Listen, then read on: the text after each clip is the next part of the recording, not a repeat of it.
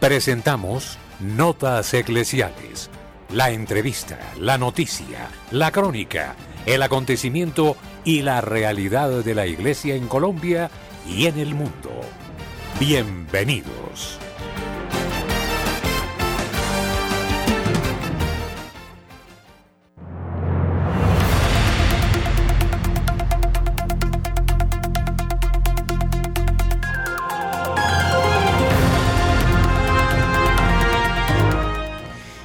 Desde este momento traemos a ustedes la actualidad de la noticia, los hechos de interés en Colombia y en el mundo. Luis Fernando López, Camilo Ricaurte, Magola Quintero y este servidor, el padre Germán Acosta, les acompañarán. Hoy se celebra una jornada en la que se recuerda el flagelo del suicidio en el mundo. Oramos por esta situación para que cambie definitivamente en la sociedad. La opinión, el análisis. Editorial en Radio María.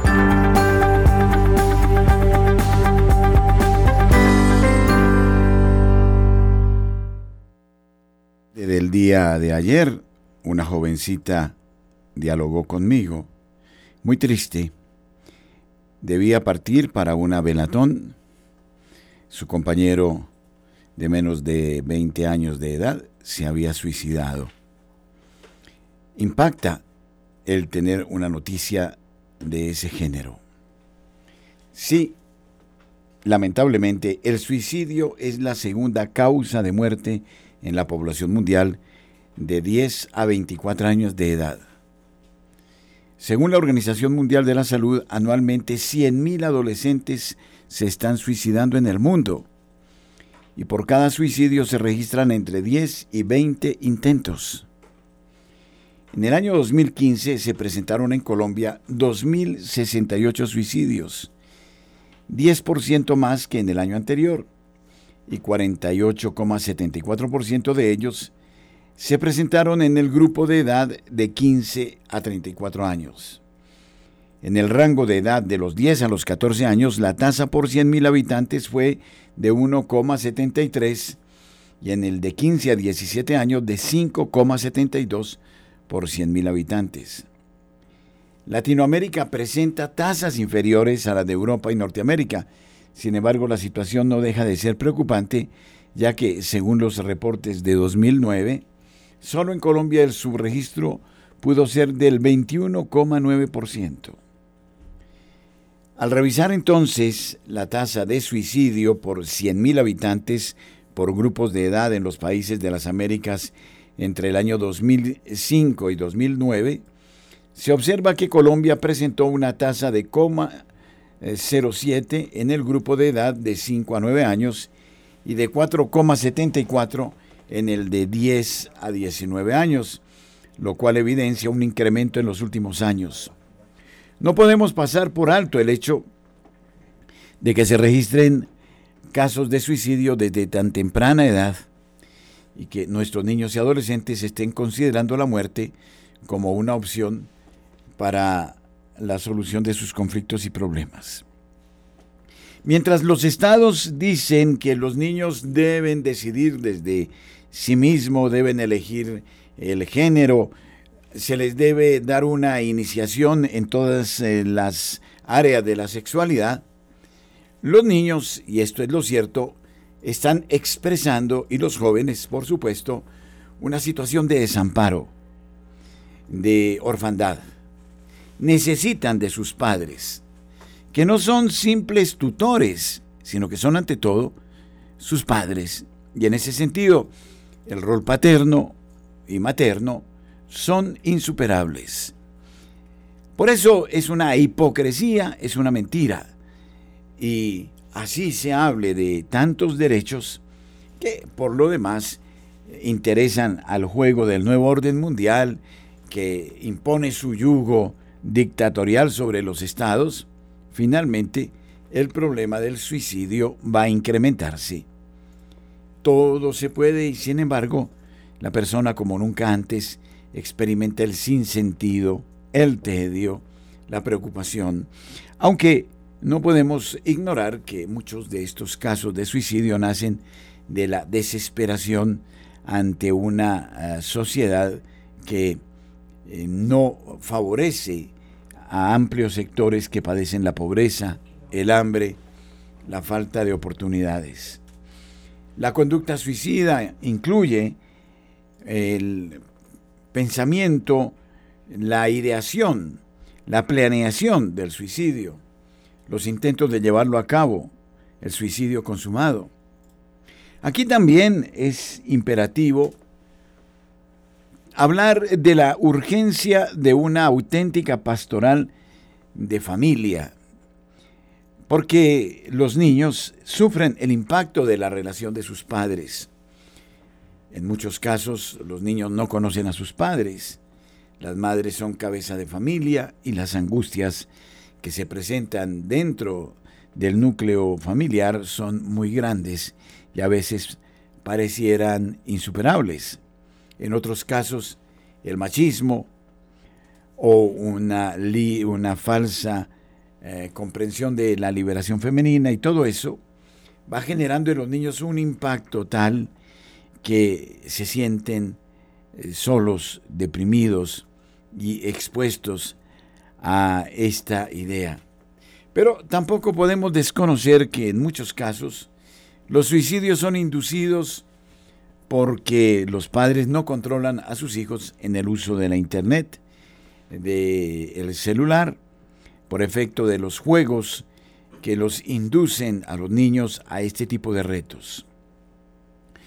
Los investigadores en este campo buscan entender lo que está sucediendo para implementar las medidas de prevención adecuadas. El desarrollo del concepto de muerte depende de la edad y del desarrollo emocional y cognitivo, así como de las experiencias personales y familiares relacionadas con la muerte. El psiquiatra infantil eh, Julián Ajuriaguerra establece cuatro etapas en esta construcción del concepto de muerte. La primera, que va hasta los dos años de edad, se caracteriza por el desconocimiento y la indiferencia. En la segunda, de los dos a los cuatro o seis años de edad, se tiene una percepción mítica de la muerte como algo temporal irreversible. En la tercera etapa, hasta los nueve años de edad, se piensa que tras la muerte la persona sigue existiendo en otro tipo de vida, y en la cuarta etapa, a partir de los doce años de edad, se comprende la irreversibilidad de la muerte y se piensa en la posibilidad de la misma. Teniendo en cuenta estas etapas, hasta los nueve años se considera que el niño piensa en la muerte como algo temporal, no irreversible, y por ello surge la pregunta de por qué piensan en la muerte. Entre los 9 y los 16 años de edad, las causas del suicidio y los factores que lo determinan son variados e incluyen la depresión, un diagnóstico clínico, la disfunción familiar caracterizada por la agresividad y la soledad de los miembros del grupo, el abuso sexual y los trastornos por abuso de sustancias, en los escolares, con una personalidad impulsiva, la pérdida del año escolar o el bajo rendimiento académico son factores determinantes, así como el acoso escolar, aspecto que se ha hecho más relevante en los últimos tiempos. El bullying, del que se habla todavía muy poco y que en silencio genera tanta frustración, tanto miedo, tanto complejo en los niños. Además, un factor asociado clave son los antecedentes de intento de suicidio, o los suicidios consumados por familiares y amigos. Esta, una realidad que agobia al mundo y que es peor de una pandemia. Nuestros corresponsales tienen la palabra en Notas Eclesiales.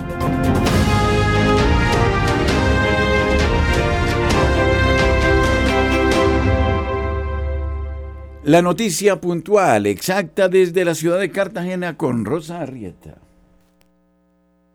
Muy buenos días a toda la amable audiencia de Radio María. Damos gracias a Dios por estar vivos y por otro amanecer en Cartagena con un sol radiante, en contraste con el fuerte aguacero que se registró el sábado en horas de la tarde y que toda la ciudad de punta a punta se vio afectada y muchos les tocó quedarse encerrados en sus casas porque salir de ella en automóvil o a pie era saltar charcos y arroyos, poniéndose los pantalones saltacharcos, las chancletas de baño y el paraguas para no llegar a remojado y pescar un resfriado en el menor de los casos. Porque fue tan bravo el aguacero que además de dejar las calles inundadas y fanegosas, también causó daños en algunas viviendas, como la caída de un árbol a una vivienda construida en madera en la vereda de Derriá. Y en el corregimiento de Tierra Bomba, otra vivienda se quedó sin techo por los fuertes vientos que si bien refrescaron bastante la temperatura al llover, ocasionaron lamentables pérdidas para quienes padecieron las inclemencias del clima, más dolores y más gastos en el bolsillo de los que ya se tenían. Y estas son las empresas por la Oficina Asesora para la Gestión del Riesgo de Desastres de Cartagena, que gracias a Jesús sacramentado fueron pérdidas materiales y no debidas, porque la vida no tiene precio y es lo más importante, la vida desde la concepción hasta la muerte natural, sobre todas las cosas. Y es así de importante la vida, que instituciones que están al servicio de ella y la protección de la vida, como es la Policía Nacional, están estrenando nuevos comandantes del Departamento de Bolívar, de la Policía. Se trata del coronel Alejandro Reyes Ramírez, quien asumió el sábado en una ceremonia presidida por el inspector general de la Policía Nacional de Colombia, el brigadier general Carlos Fernando Triana, en el Palacio de la Proclamación, bajo la bendición de Jesús y de Mamita María, con los cuales se expresó de forma sencilla, comprometida con Dios, la patria y la familia. Por otro lado, es martes, hoy es martes, ni te ni te embarques, y menos en un matrimonio de hombre con hombre. No se le puede llamar matrimonio, porque matrimonio solo entre un hombre y una mujer como Dios manda. Y me refiero a esta noticia en especial por el gran número de espectadores sorprendidos en el centro amurallado con la boda de dos hombres que se tomaron las callecitas históricas del centro de la ciudad con bombas y platillos lo que parecía una de esas bodas suntuosas de cuentos de hadas con el carro arreglado que simulaba una carroza haciendo gala por fuera de un momento único, pero al abrir la puerta y salir la novia, ¡oh, qué sorpresa! Se llevaron los curiosos al bajar no una mujer con su padre, sino un hombre ataviado con su madre del brazo para contraer un supuesto matrimonio con otro hombre. Y una corte de un gran grupo de hombres les acompañaba en la unión bajo firma notarial, como hay que llamar las cosas por su nombre y no desvirtuar más de lo que ya está el sacramento del matrimonio que se realiza entre un hombre y una mujer para siempre y que hay que tener claro para defenderlo y un día no lo quiera Dios en vez de estar entrando en una notaría, hombre con hombre y mujer con mujer, encuentren entrando a la iglesia, casa de Dios, casa de oración. Oremos mucho. Para notas especiales les informó Rosa Rieta. Muchas gracias. Julio Giraldo trae la noticia desde Barranquilla. Buenos días. Muy buenos días a toda la amable audiencia de Radio María en Colombia y el exterior. Un saludo cordial para la mesa de trabajo y esto es lo que hoy hace noticia. En Barranquilla y la costa norte colombiana. Damnificados de Piojó, un municipio muy cercano a Barranquilla que sufrió hace poco relativamente pocos meses, una tragedia invernal, recibieron ayer la visita de un funcionario del gobierno anunciando que ya está próxima la iniciación de la construcción de las viviendas dignas para entregárselas a aquellos que perdieron todo en aquella tragedia. Todo está muy bien, unos creen, otros no creen. Se preguntan cuándo construirán esas viviendas. Pero ellos aprovecharon esta visita para decirle al funcionario del gobierno que por favor pague los arriendos que prometió pagar a las personas que viven en casas arrendadas, porque perdieron todo. El gobierno se comprometió a pagar el arriendo y esta es la hora que deben un poco de meses atrasados y ellos están pidiendo a gritos que se cancele esto para que no los echen a la calle. En otro ángulo de la noticia, el 25 y el 26 de septiembre, será la ampliación de indagatoria del senador Arturo Char, detenido en este momento en la cárcel Picota de Bogotá. Él ampliará su indagatoria para dar a conocer nuevos datos y tratar de salir avante en este percance que ha tenido este hombre que pertenece a la familia más poderosa que existe en la costa norte colombiana y de pronto en todo Colombia. Esperemos que todo salga bien, para bien de la justicia y de la sociedad entera. Y el alza en la energía que han anunciado del 25% nos tiene a todos los habitantes de la costa norte colombiana en ascuas. Ya estamos haciendo los presupuestos y no sabemos qué hacer. Vamos a tener que dejar de comer, conformarnos, si es que queda algo, con una comida al día, porque esta región del país paga la energía más cara de todas.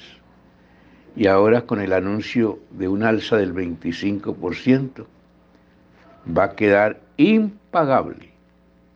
Esto no lo entiende nadie, ni lo resiste nadie, ni sabemos qué vamos a hacer y a quién le podemos pedir.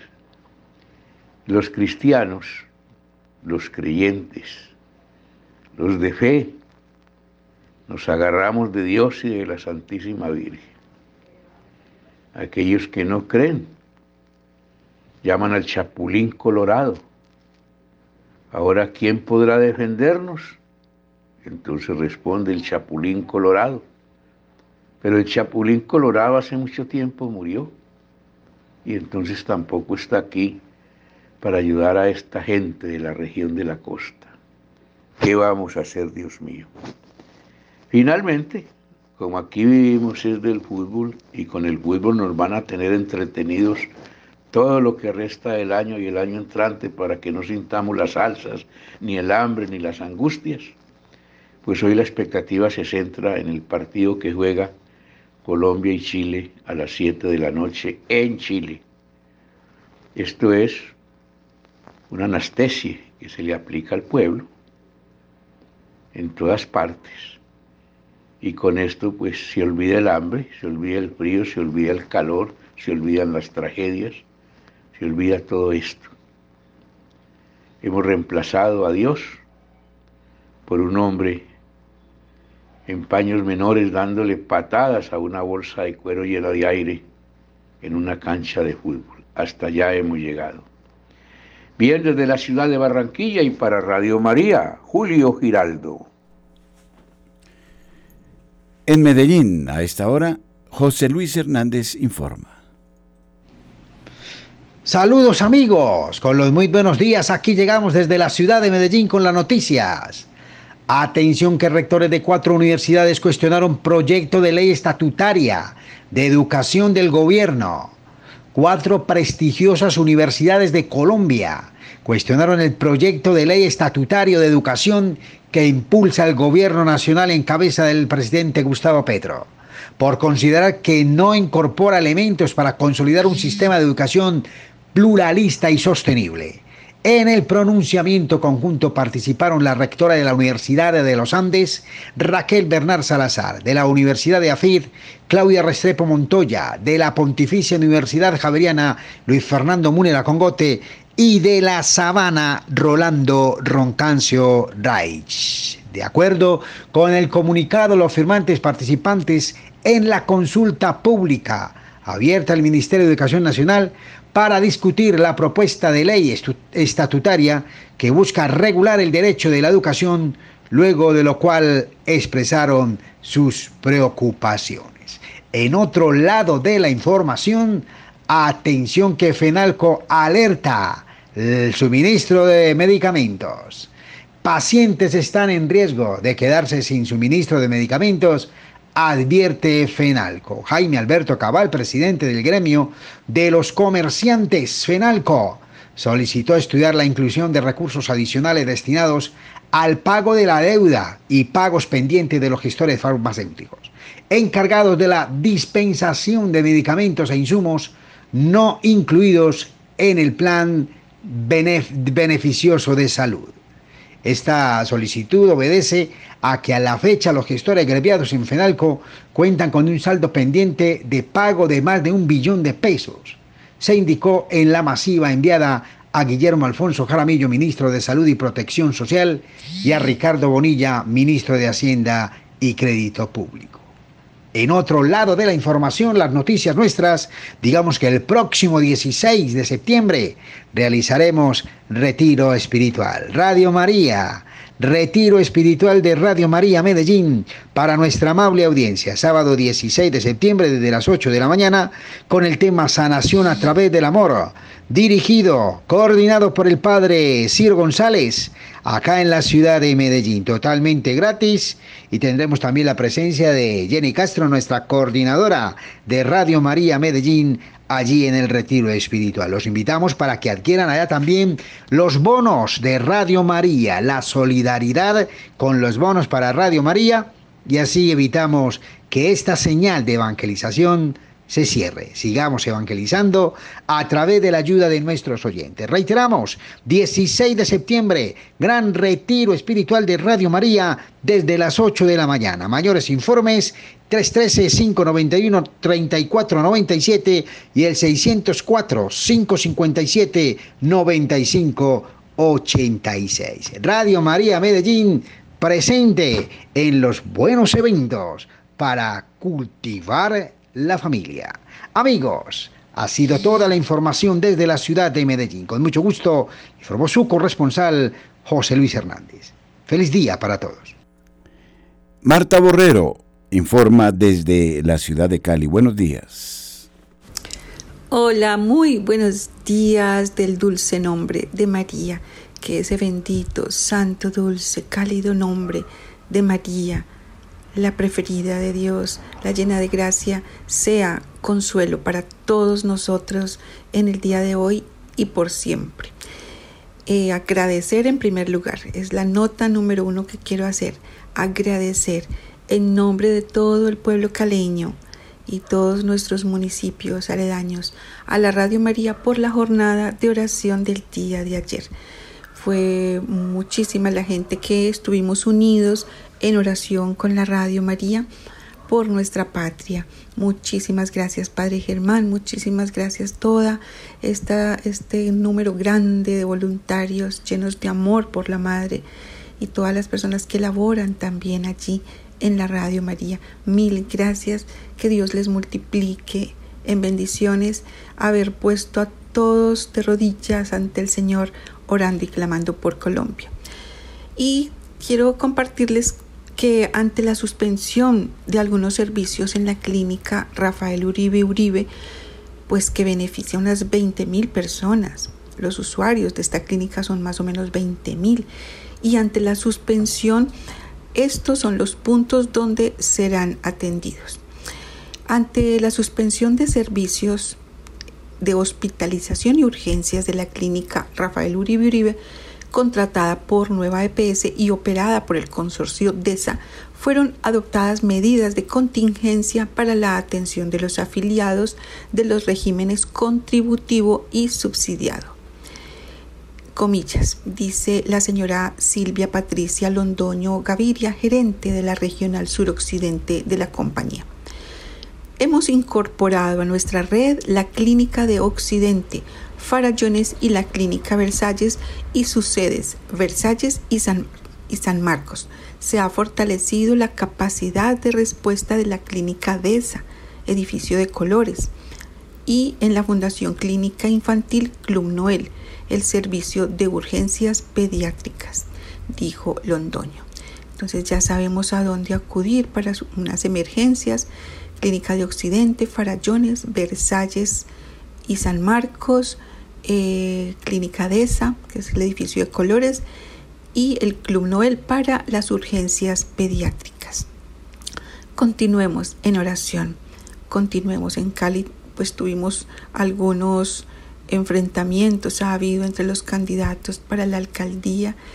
Eh, bueno, sigamos orando, confiemos en el poder que tiene nuestra Madre delante del trono de Dios. Soy Marta Borrero para las notas eclesiales de la Radio María, que el dulce nombre de María nos cobije hoy, así sea.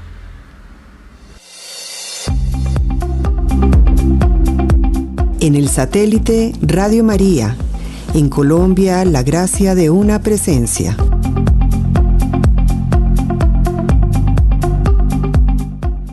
Reportan al menos 2.000 muertos y 10.000 desaparecidos en Libia, mientras inundaciones catastróficas arrasan represas y casas.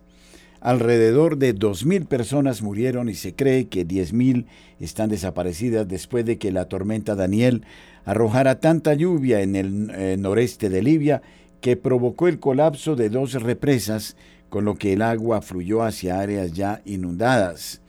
El número de muertos es enorme y alrededor de 10.000 están desaparecidos, dijo este martes eh, Teimer Ramadán, jefe de la delegación de la Federación Internacional de Sociedades de la Cruz Roja y de la Medialuna Roja en Libia durante una conferencia de prensa en eh, Ginebra. Unas 6.000 personas están desaparecidas solo en la ciudad oriental de Derna, dijo Odman Abdulijalil, ministro de Salud del gobierno, respaldado por el Parlamento Oriental de Libia, a Almazar Televisión en Libia. Abdullah Jalil recorrió Derna este lunes y describió parte de ella como una ciudad fantasma. La situación era catastrófica. Los cuerpos siguen tirados en muchos lugares, dijo Abdullah Jalil a Almazar Televisión en Libia. Hay familias todavía atrapadas dentro de sus casas y hay víctimas bajo los escombros. Supongo que la gente ha sido arrastrada al mar y por la mañana encontraremos a muchos de ellos.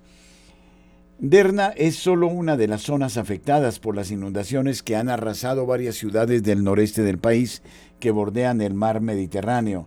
Se teme que los esfuerzos de ayuda puedan verse obstaculizados por las eh, fracturas políticas en el país, que han sido testigo de una lucha de poder de una década entre dos administraciones rivales, una en el este y otra en el oeste. La lluvia es el resultado de un sistema de baja presión muy fuerte que provocó inundaciones catastróficas en Grecia la semana pasada y se trasladó al Mediterráneo antes de convertirse en un ciclón de tipo tropical conocido como Medicane el sistema meteorológico es similar a las tormentas tropicales y huracanes del Atlántico o a los tifones del Pacífico. La Media Luna Roja de Libia estimó este lunes que más de 300 personas habían muerto en Derna, según una publicación en las redes sociales. La Media Luna Roja Libia no tiene la capacidad y los recursos no son suficientes, dijo este martes el portavoz de la Sociedad de la Media Luna Roja, May Al-Sayeg, la organización ha perdido tres voluntarios.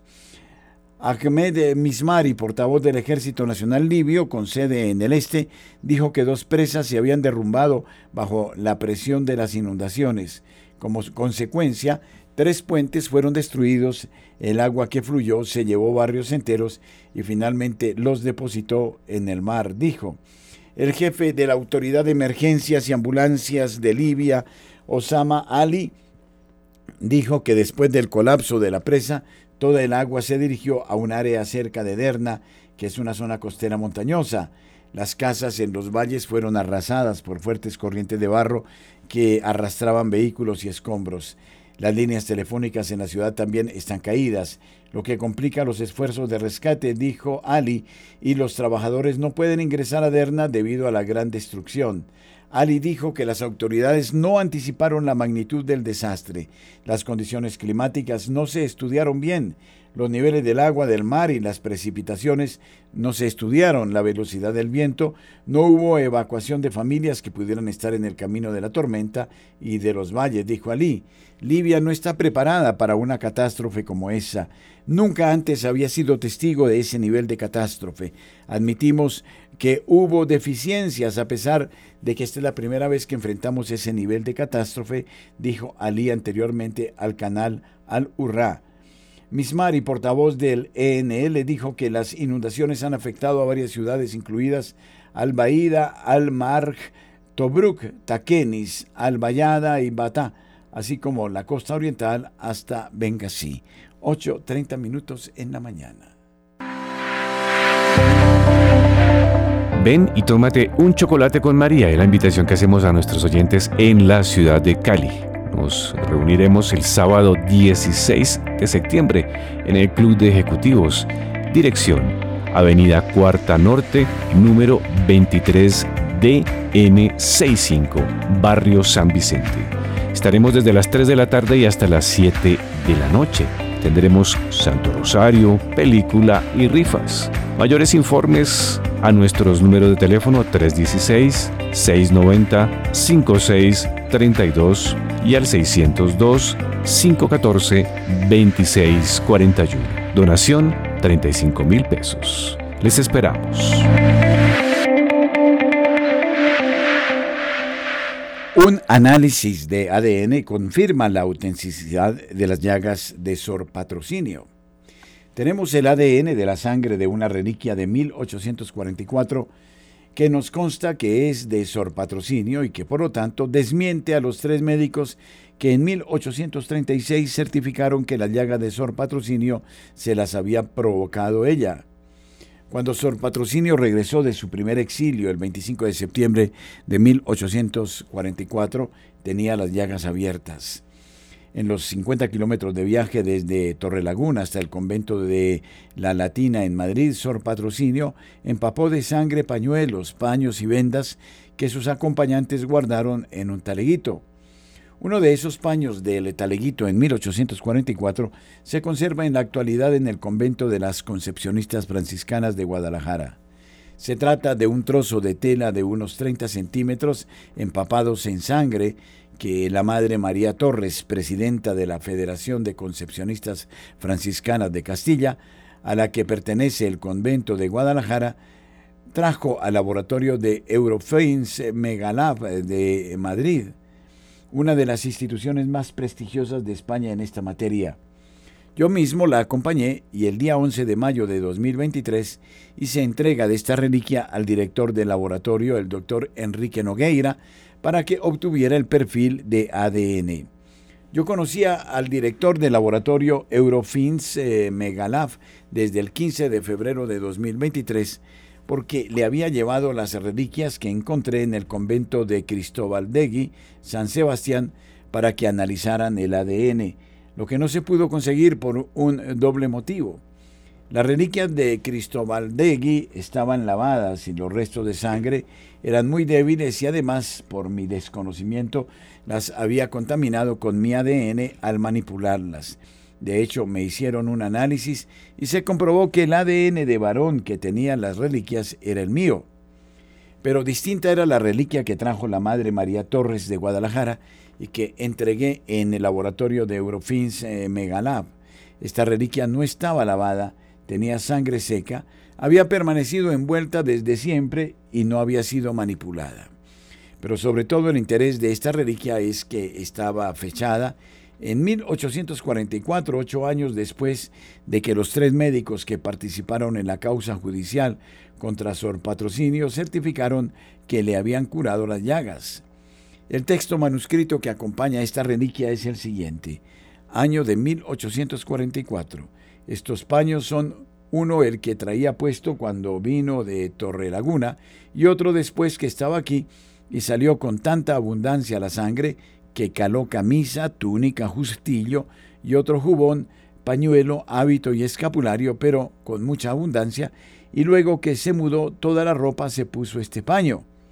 El 30 de mayo de 2023, el doctor Alberto González de la Vega, del Departamento de Diagnóstico Molecular de Eurofins Megalab, emitía un informe cuyo documento original publicamos a continuación de este escrito. El informe contiene estos cuatro puntos. Primero, en la mancha recepcionada se tomaron cuatro muestras de diferentes partes. Muestra 1, extremo derecho, muestra 2, centro arriba, muestra 3, centro abajo y muestra 4, extremo izquierdo. 2. Se han analizado dos de las muestras, muestra 1 y muestra 2. A partir de ambas muestras ha sido posible obtener un perfil de ADN, por lo que podemos concluir que ambas muestras contienen material biológico de origen humano. 3. En la muestra 1 y muestra 2 hemos obtenido un perfil de ADN compatible con un único individuo de sexo femenino. El perfil obtenido en ambas muestras ha sido el mismo, por lo que se puede deducir que proceden del mismo individuo. 4. Los resultados obtenidos en el análisis de ADN de estas dos muestras se expresan a continuación de forma tabloide, donde se indica el fenotipo de cada uno de los marcadores analizados. En conclusión, tenemos el ADN de la sangre de una reliquia de 1844 que nos consta que es de Sor Patrocinio y que por lo tanto desmiente a los tres médicos que en 1836 certificaron que las llagas de Sor Patrocinio se las había provocado ella y que por ser naturales ellos se las habían curado. La cadena de custodia demuestra que esa reliquia es de Sor Patrocinio. Pero todavía se puede obtener otra prueba más de que la sangre de ese paño de 1844 es de Sor Patrocinio y esta prueba será de carácter genético. Lo que ha hecho el laboratorio Eurofins Megalab ha sido obtener el perfil de ADN de una determinada mujer a la que hay que poner nombre y apellidos, lo que se podrá conseguir cuando se haga el reconocimiento de los restos de la tumba de Sor Patrocinio y se analice una muestra de uno de sus huesos y se compruebe que ese ADN de sus huesos es el mismo que el de la reliquia con sangre de 1844. El día que se abra la tumba de Sor Patrocinio y se analicen en un laboratorio sus restos, se comprobará que la historia y la genética dicen lo mismo pero además la apertura de la tumba de Sor Patrocinio y el reconocimiento de sus restos mortales se justifica todavía por otro motivo muy importante. Cuando murió, sus hijas metieron dentro de la caja la bula del Papa Gregorio XVI que autorizaba el culto de la Virgen del Olvido. Tanto cuando se hizo el traslado desde su primer enterramiento a la capilla de la iglesia el 9 de septiembre de 1917, como cuando durante la guerra civil se llevaron sus restos al cementerio de Guadalajara, pues las tropas marxistas convirtieron la iglesia en un almacén militar. En las dos ocasiones hay documentación que afirma que la bula de Gregorio XVI estaba en la caja. Por lo tanto, si después de la guerra civil cuando se trajeron de nuevo los restos de Sor Patrocinio del cementerio a la iglesia del convento de Guadalajara, donde reposan actualmente, se respetaron los restos que había dentro de la caja. Cuando se abra la tumba de nuevo se podrá recuperar la bula del Papa Gregorio XVI, aprobando los cultos de la Virgen del Olvido y por lo tanto la aparición de la Virgen a Sor Patrocinio. Radio María anuncia la buena nueva de Dios Padre a la humanidad. En Facebook somos invitados a ser una sola alma, un solo corazón. Unámonos en Radio María Colombia.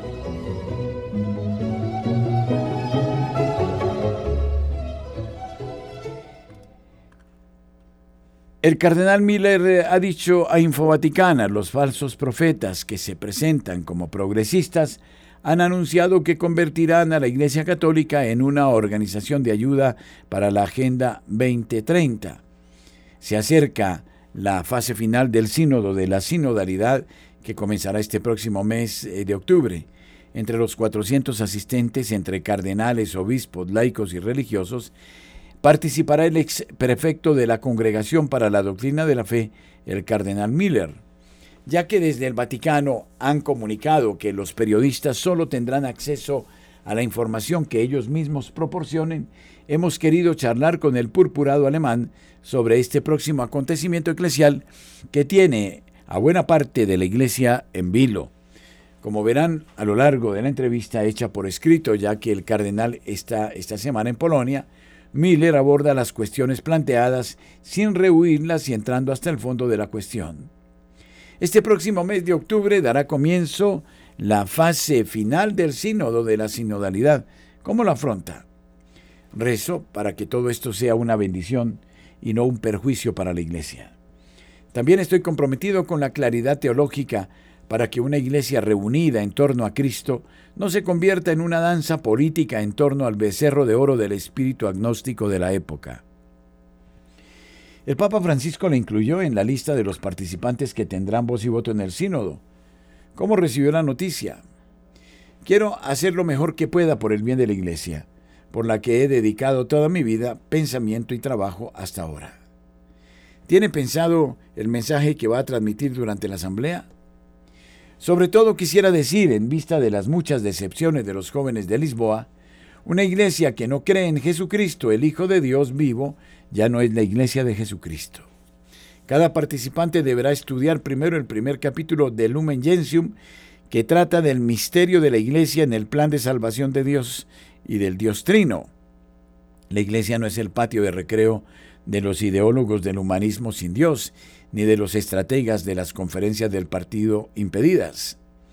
La voluntad universal de Dios de salvar que se encuentra en Cristo único mediador entre Dios y los hombres, realizada histórica y escatológicamente, es el programa futuro de su iglesia y no el gran reinicio de la élite atea globalista de banqueros multimillonarios que esconden su despiadado enriquecimiento personal detrás de la máscara de la filantropía.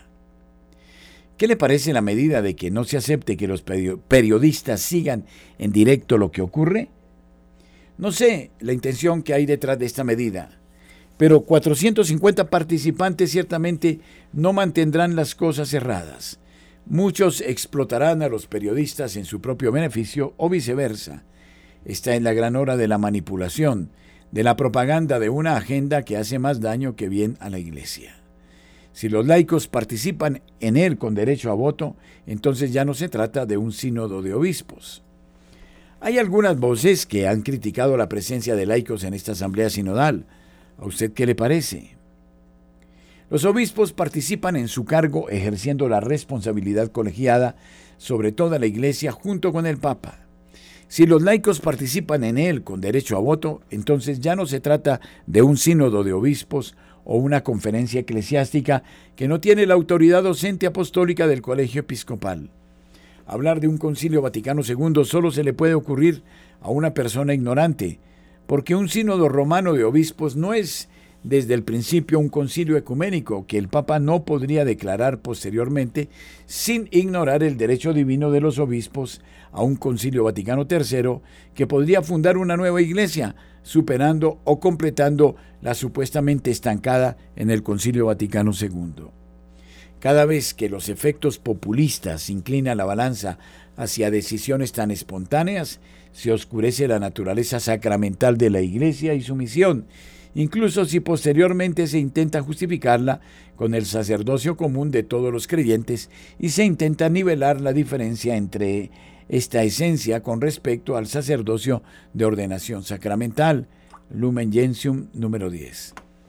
Cada vez hay más obispos y fieles que expresan su preocupación por lo que pueda ocurrir durante este sínodo. ¿Hay algo a lo que temer? Sí, los falsos profetas, ideólogos de las nubes, que se presentan como progresistas, han anunciado que convertirán a la Iglesia Católica en una organización de ayuda para la Agenda 2030. En su opinión, solo una iglesia sin Cristo encaja en un mundo sin Dios. Muchos jóvenes se regresaron de Lisboa decepcionados porque el foco ya no estaba en la salvación en Cristo, sino en una doctrina de salvación mundana. Al parecer hay incluso obispos que ya no creen en Dios como origen y fin del hombre y salvador del mundo, pero que de manera pan-naturalista o panteísta consideran que la supuesta madre tierra es el comienzo de la existencia y la neutralidad climática la meta del planeta Tierra. ¿Cree que pueden aprobarse cambios en materia de fe y doctrina como pretenden algunos grupos y movimientos dentro de la Iglesia? Ninguna persona en la tierra puede eh, cambiar, añadir o quitar la palabra de Dios. Como sucesores de los apóstoles, el Papa y los obispos deben enseñar a la gente lo que Cristo terrenal y resucitado, el único Maestro, les ha ordenado hacer. Y solo en este sentido se aplica la promesa de que el ejército y la cabeza de su cuerpo permanecen siempre con sus discípulos. Mateo 28, 19 y siguientes. La gente confunde, lo cual no es sorprendente dada la falta de educación teológica básica incluso entre los obispos, el contenido de la fe y su insuperable plenitud en Cristo con la progresiva reflexión teológica y el crecimiento de la conciencia de la fe de la Iglesia a lo largo de la tradición eclesiástica. Dei Verbum 8 a 10. La infabilidad del magisterio solo se extiende a la conservación y a la fiel interpretación del misterio de la fe confiado una vez por todas a la Iglesia. El Papa y los obispos no reciben una nueva revelación, Lumen Gentium 21, 25, Dei Verbum 10.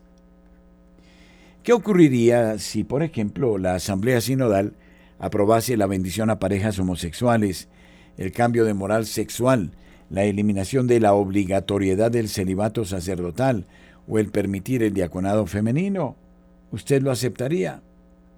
El celibato sacerdotal debe ser eliminado de esta lista ya que la conexión del sacramento del orden sagrado con el carisma de la renuncia voluntaria al matrimonio no es dogmáticamente necesaria, aunque esta antigua tradición de la Iglesia Latina no puede ser abolida arbitrariamente de un plumazo, como los padres del concilio lo subrayaron expresamente el Concilio Vaticano II, Presbyterorum Ordines 16, y los ruidosos agitadores rara vez se preocupan por las preocupaciones de salvación de las comunidades sin sacerdotes, sino más bien por atacar este consejo evangélico que consideran anacrónico o incluso inhumano en una época sexualmente ilustrada. Bendecir la obsolescencia inmoral de personas del mismo o del sexo opuesto es una contradicción directa con la palabra y la voluntad de Dios, una blasfemia gravemente pecaminosa. El sacramento del orden en los niveles de episcopado, presbiterio y diaconado puede proporcionar poder divino. Solo un bautizado cuya vocación haya sido verificada por la Iglesia en cuanto a su autenticidad puede recibir el derecho. Tales exigencias con una mayoría de votos serían obsoletas a priori, tampoco podrían ser implementadas en el derecho por todo el colegio de obispos con el Papa o por el Papa, solo porque contradicen la revelación y la confesión clara de la Iglesia. La autoridad formal del Papa no puede separarse de la conexión sustantiva con la Sagrada Escritura, la tradición apostólica y las decisiones dogmáticas del magisterio que le precedió. De lo contrario, como Lutero malinterpretó el papado, se pondría en el lugar de Dios quien es el único autor de su verdad revelada, en lugar de simplemente testificar fielmente en la autoridad de Cristo de la fe revelada de una manera no abreviada y no adulterada y presentándolo auténticamente a la Iglesia. En una situación tan extrema de la que Dios puede salvarnos, todo funcionario eclesiástico habría perdido su autoridad y ningún católico está ya obligado a obedecer religiosamente a un obispo herético o cismático. Lumen Gentium 25, respuesta de los obispos a la mala interpretación de Bismarck eh, del eh, Vaticano I, 1875. Estos los aparte de la entrevista que concediera el cardenal Gerard Miller a CNN y que, por otra parte, muestran el temor ante los cambios que puedan surgir de este sínodo de la sinodalidad en octubre.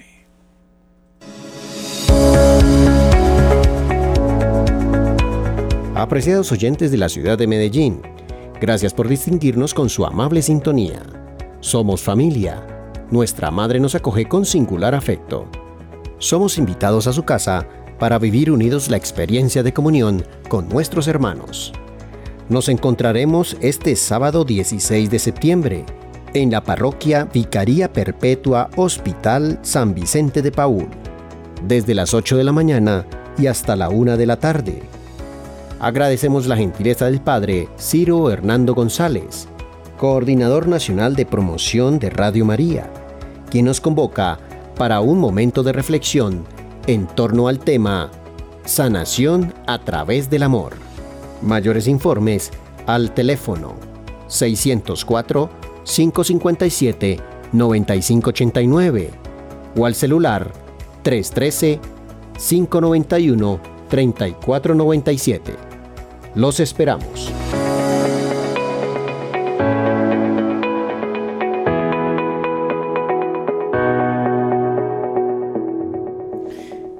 El Vaticano elige al obispo Bonemain para investigar a obispos suizos relacionados con encubrimiento de abusos. Esta noticia es interesante. Durante la mañana del domingo se hicieron públicas las acusaciones contra varios miembros de la Conferencia Episcopal Suiza. En una carta de finales de mayo de 2023, dirigida al nuncio apostólico de Suiza, Martín Krebs, se formularon acusaciones contra varios miembros eméritos y titulares de la Conferencia Episcopal Suiza y contra otros clérigos en el tratamiento de casos de abuso sexual. Algunos de ellos están acusados de haber cometido agresiones sexuales en el pasado. De esta carta también tuvo conocimiento el presidente de la conferencia episcopal, Monseñor Félix Moore, Inmediatamente aseguró, anunció que la carta ya había sido enviada a la autoridad en Roma responsable de tales acusaciones, el dicasterio de los obispos.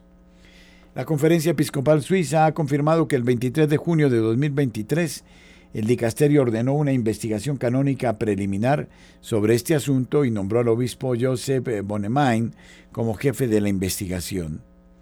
De 1889 a 2021, fue funcionario de la diócesis de Chur encargado de la gestión de este tipo de investigaciones y procedimientos penales. La investigación preliminar del obispo Joseph Bonemain está en marcha y se espera que concluya a finales de año. El tema principal de esta investigación preliminar de la Iglesia son las acusaciones de encubrimiento de casos de abuso. La policía y la fiscalía son los principales responsables de investigar los presuntos delitos sexuales. Las directrices de la Conferencia Episcopal Suiza obligan a los líderes eclesiásticos a denunciar ante la Fiscalía los presuntos delitos sexuales contra menores. Preveía consulta con el interesado. Los casos mencionados en la carta fueron informados a las fiscalías competentes. El padre Nicolás Bettiger, sacerdote de la iglesia Brother Klaus en Berna, la capital suiza, confirmó a The Associate Press que había escrito la carta que salió a la luz por primera vez el domingo en un informe del periódico Blick. La carta que Blick dijo haber obtenido acusa a seis obispos de haber encubierto casos de abuso. Además, un obispo y tres sacerdotes están acusados de abusar sexualmente de adolescentes, informó el periódico. Varios de los clérigos nombrados en el artículo de Blick rechazaron las acusaciones de Bettiger de que no habían reaccionado adecuadamente ante las acusaciones de abuso, escribió el periódico. Las nuevas acusaciones llegan pocos días antes de la presentación de un informe sobre los abusos sexuales en la Iglesia Católica en Suiza. El estudio piloto fue encargado por la Conferencia Episcopal y realizado por la Universidad de Zúrich. Se presentó este día lunes a conocimiento público, 8.53 minutos en la mañana.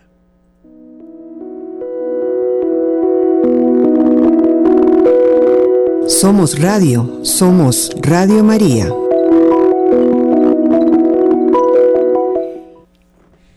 El verano se acaba y el calor se va. Esto en Europa. Ahora será bastante difícil atribuir las muertes súbitas a las altas temperaturas, pero no es un problema.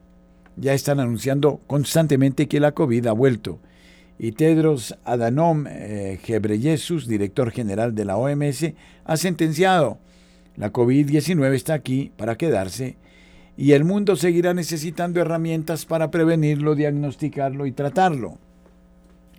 Además, el vínculo entre la emergencia climática y la pandemia se está intensificando en la narrativa de los principales medios de comunicación.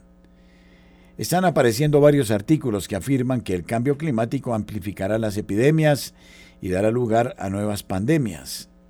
Se cree que el cambio climático podría agravar más del 50% de los patógenos humanos conocidos. Pero conviene recordar que estamos en el terreno de las posibilidades.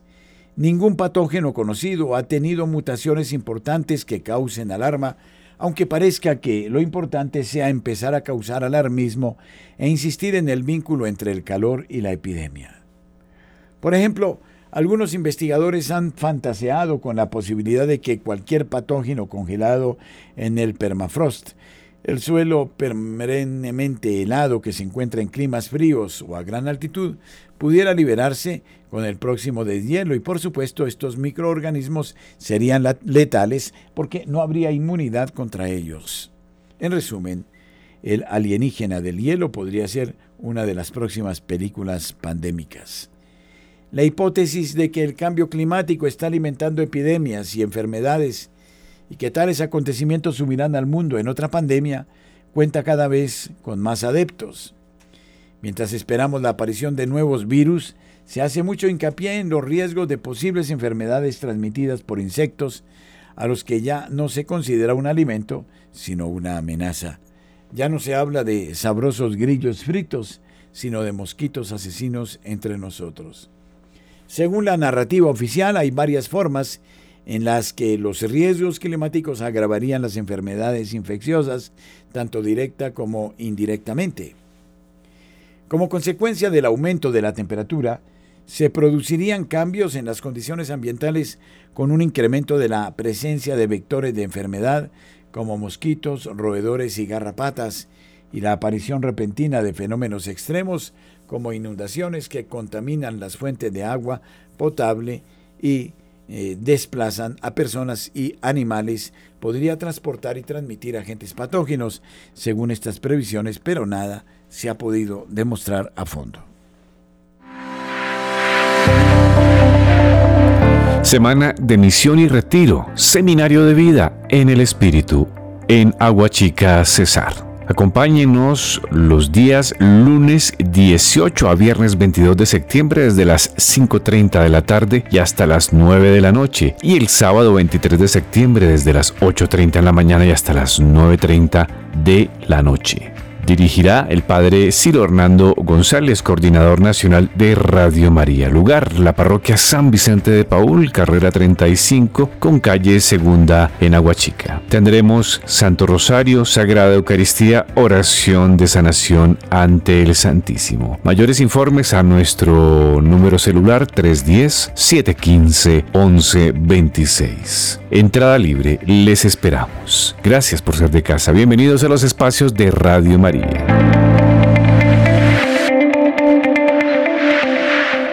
El Papa Francisco prepara la renuncia del molesto obispo Joseph Strickland.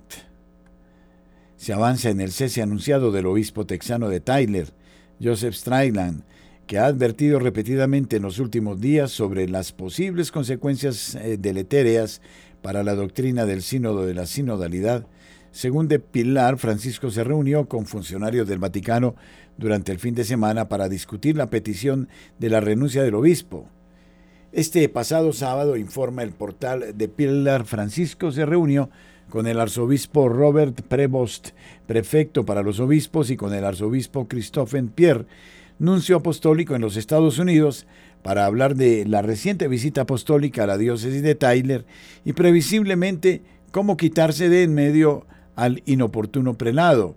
Se espera que Francisco pida la dimisión del obispo Strailand, según un alto funcionario cercano al dicasterio para los obispos. La situación del obispo Strailand está en la agenda, dijo el funcionario a The Pillar, y la expectativa es que el Santo Padre solicite su renuncia. Esa será sin duda la recomendación que se le hará.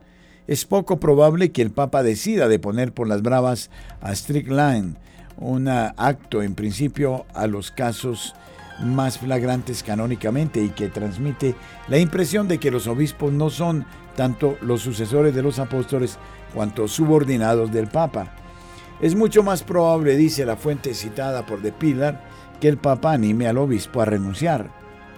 El consenso en el dicasterio es que se le pedirá que considere la posibilidad de dimitir. Y ahí viene el problema porque renunciar voluntariamente se interpretaría como admisión por parte del obispo de que ha obrado mal en su defensa de la doctrina católica. Es perfectamente previsible, posible al menos que Strailand rechace la sugerencia y es entonces cuando la fuerza de, de, ese estímulo podría aumentar, comenta el funcionario del dicasterio para los obispos. Hace solo unas semanas, a finales de agosto, un grupo de fieles de la diócesis texana de Tyler remitieron al Papa a través del nuncio en Estados Unidos, arzobispo Christophe Pierre, una carta en la que ruegan a Roma que no destituya ni remueva a su obispo Joseph Strailand, objeto reciente de una visita apostólica y siempre en el punto de mira de los renovadores. Muchísimas gracias por acompañarnos. Radio María estará con ustedes a lo largo de la jornada. Dios les bendiga.